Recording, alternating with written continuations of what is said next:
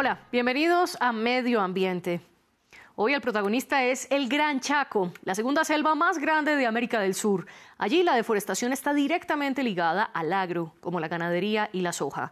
Pero cada vez son más los proyectos para una producción sostenible. Esta historia la presentamos en alianza con la organización de Nature Conservancy. Veamos. Las predicciones de la ciencia son una realidad en el Chaco. Tres universidades de Argentina, Bolivia y Paraguay usaron los datos del panel de expertos climáticos, el IPCC, y calcularon que en la región aumenta hasta un grado Celsius cada año. Los pobladores lo sienten en el aumento de la temperatura y en las afectaciones de su producción agrícola. Y el monte también está todo cambiado.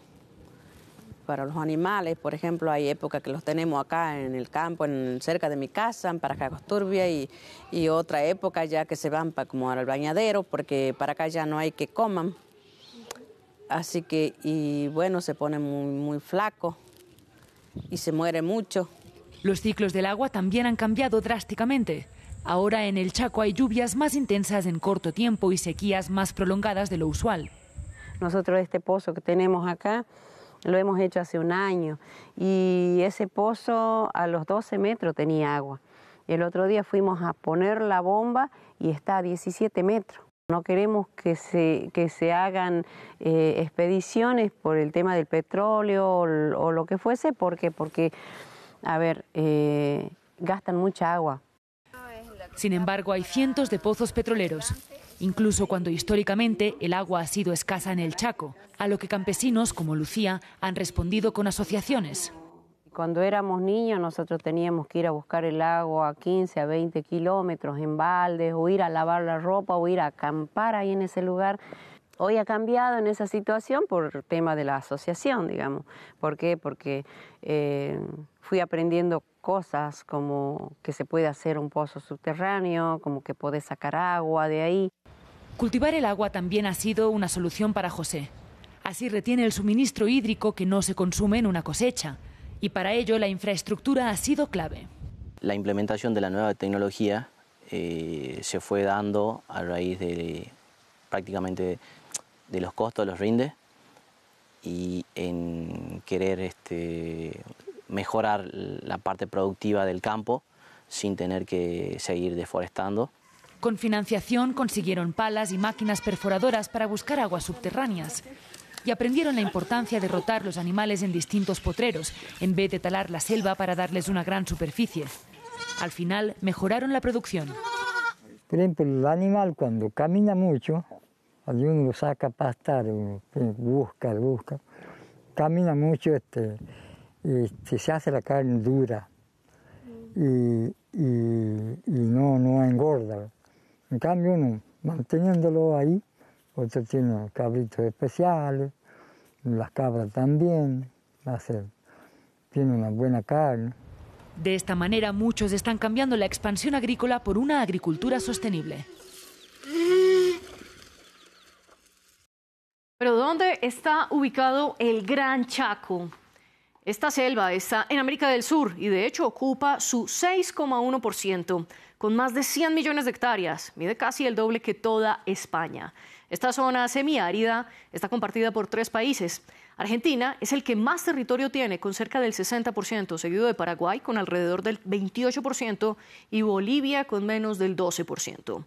Allí la deforestación y el cambio del suelo son comunes. Según el proyecto Biomas Chaco 4.0, la región perdió un 14,5% de su vegetación natural entre 1985 y 2022. Argentina fue el que más vegetación leñosa perdió, en mayor medida por el aumento de la agricultura. La información satelital muestra que la superficie del uso agropecuario en el Gran Chaco aumentó un 225% en 38 años, por ejemplo, por la ganadería extensiva y la soja. Por eso organizaciones como TNC apuestan por sistemas alimentarios regenerativos. Ellos trabajan con campesinos para restaurar los bosques que lo necesitan y proteger los ecosistemas donde ya hay cultivos. Nuestro corresponsal en Buenos Aires, Natalio Cosoy, habló con el líder del Gran Chaco para The Nature Conservancy. Esto dijo. Hay sitios en donde se producen alimentos que no son aptos para producción de alimentos. Entonces, en esos sitios nosotros apuntamos a restaurar lugares que ya han sido deforestados. Hay otros lugares que necesitan también ser restaurados que están en el bosque. Entonces por eso nosotros nos enfocamos en primero identificar cuáles son los sitios que necesitan ser restaurados, que pueden ser en lugares donde se produce alimentos o en lugares donde hay superficie boscosa, y los restauramos según las necesidades de ese lugar que son específicas. Tenés sistemas muy tecnificados e intensivos en donde necesitas producir mucho alimento en, una superficie chica y para eso lo que, nosotros estamos, lo que nosotros estamos haciendo es trabajar con los productores para que esa producción intensa igual sea sostenible. Y también hay otros lugares en donde vos podés combinar distintos tipos de producción. Vos podés combinar producción agrícola, producción ganadera, producción de recursos madereros, eh, producción de recursos no madereros de bosque, por ejemplo, miel, eh, aceite, distintos aceites, harina de algarroba, y puedes combinar esos tipos de producción. Y esto es lo que están haciendo para que una de las zonas del mundo donde más soja se produce cumpla con los requisitos de importación de la Unión Europea. El trabajo de TNC que está haciendo relacionado con esta producción de alimentos libres de deforestación surge a partir de las necesidades de la Unión Europea de importar alimentos que vengan libres de deforestación, pero además de eso, TNC ya está trabajando desde hace cuatro años en preparación a esas demandas internacionales para asegurarnos de tener un sistema que esté basado en las posibilidades del productor argentino y eh, basado en, en, toda la plataforma de seguimiento estatal y público y privada que tenemos aquí en Argentina. Hasta aquí la crónica, nos vemos.